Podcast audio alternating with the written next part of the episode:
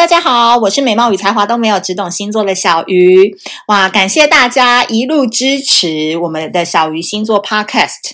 那一样不免俗的，我在节目一开始要先跟大家说，如果呢你正在收听这一集的内容的话，如果你是苹果的 iOS 系统的话，要记得帮我们留下评论以及五星好评哦，谢谢大家。那。呃，很开心，今天终于讲到第三个部分了，也就是我们这个月呢正在进行的节目内容，就是十二星座的女生为什么会心灵出轨，她们的动机跟原因是什么呢？那前面的八呃呃对八个星座我们已经讲完了，分别有喜欢全能欧巴型的嘛，然后还有一个就是需要存在感型的，对吧？那今天最后的这四个星座呢，他们最重要的一个动机呢，有一个最呃最统一或者是呃交集的地方，就是说，因为这四个人都很受欢迎，从小到大呢都是万人迷，很懂得施展自己的魅力，都把异性当作兄弟在使唤，但是他的兄弟都很爱他，但他没有自知之明。也或许有啦，但是就是你知道，工具人蛮好用的这样子。好，所以他们的一个惯有的一个通病就是永远不知道自己喜欢的是什么。我觉得，与其哦，你说这件事情好羡慕这四个女生，就是都有很多选择，但在我土象星座的人看来，我觉得永远都不知道自己喜欢的是什么，或者是选择太多。其实也是一种困扰，就是有时候真的选择太多的人，最后单身或孤单的人反而是你。所以你们的人生应该是要从减法开始做起，就是可能拥有的很多，但这一生都在舍弃，把一拿掉，把二拿掉，把三拿掉，最后剩到五，发现那个五是最适合你的。所以把日子过得简单一点，把朋友圈，呃。呃，简洁有力一点，就是什么人是你真的值得花时间去呃陪伴的，你值得去经营的工具人，这件事情就尽量少养一点。第一个要奉劝的就是我们的狮子女。其实我觉得狮子女哦，很特别的一个点，就是他们呢在年轻的时候呢，一定都是 center 的啊，一定都是人群当中最注目的 C 位啊。第一个，我觉得狮子女有几个特色哦，就是他们呢。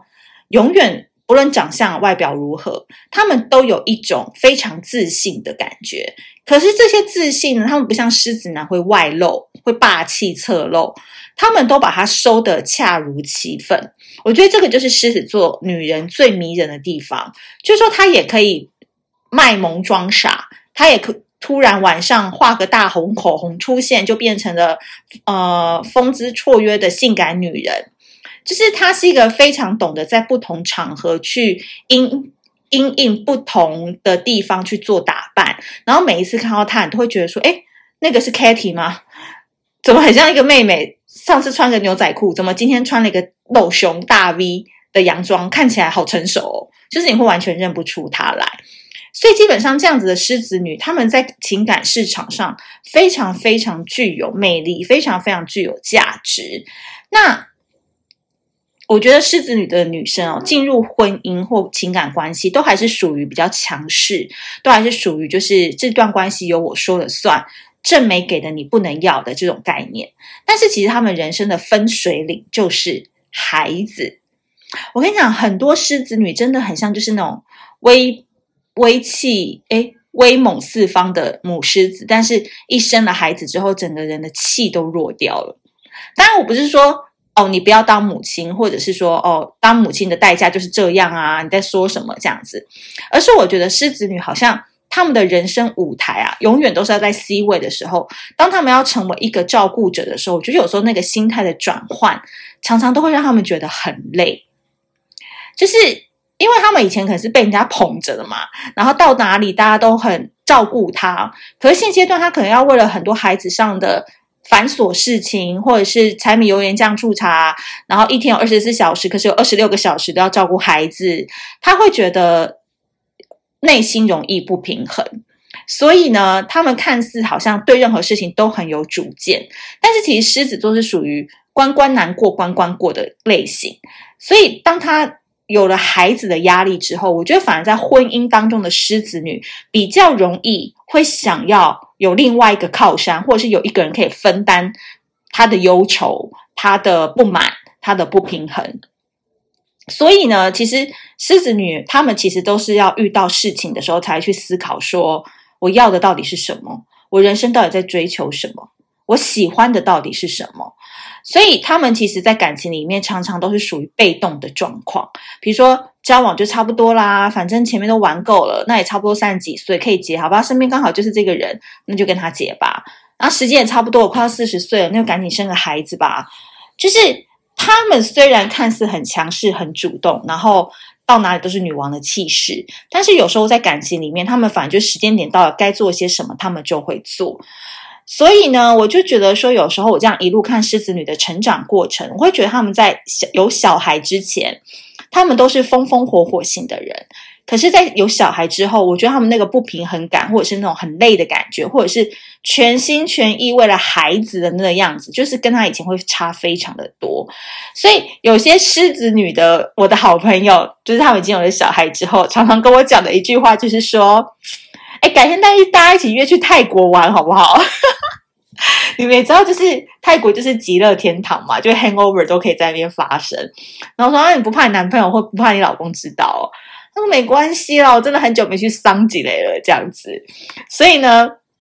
他们呢，可能就会很想揪姐妹淘啊，一起去哪里玩啊？依照他们那种你知道有名有钱有地位的人，一定不能在台湾玩嘛。那可能就是哎，去国外放松一下这样子。所以呢，嗯，狮子女就是尝鲜啦，哈，这种感觉叫尝鲜呐。他也不是说长期要有一个外面的饭票这样，他就是尝鲜看看这样子。所以。你如果身边有一个狮子女的老婆，你一定要非常照顾好她的情绪。然后呢，因为狮子女啊，回头金不换，有可能她以后就会常住在泰国，或者去泰国做生意了。当然，我只是举例啦，就是说。狮子女他们在情感当中，其实你真的要看透她那一面。很少星座真的会讲到狮子女的这一面，就是非常的被动。所以今天提出来这个议题，也是希望说帮狮子女讲讲话。另外就是说，也要给正在交往狮子女的人们，你们要知道说，其实有时候你就是要给狮子女很大的空间。就是她生完小孩，或者是她成为家庭主妇之后，你不能把她当做是家庭主妇。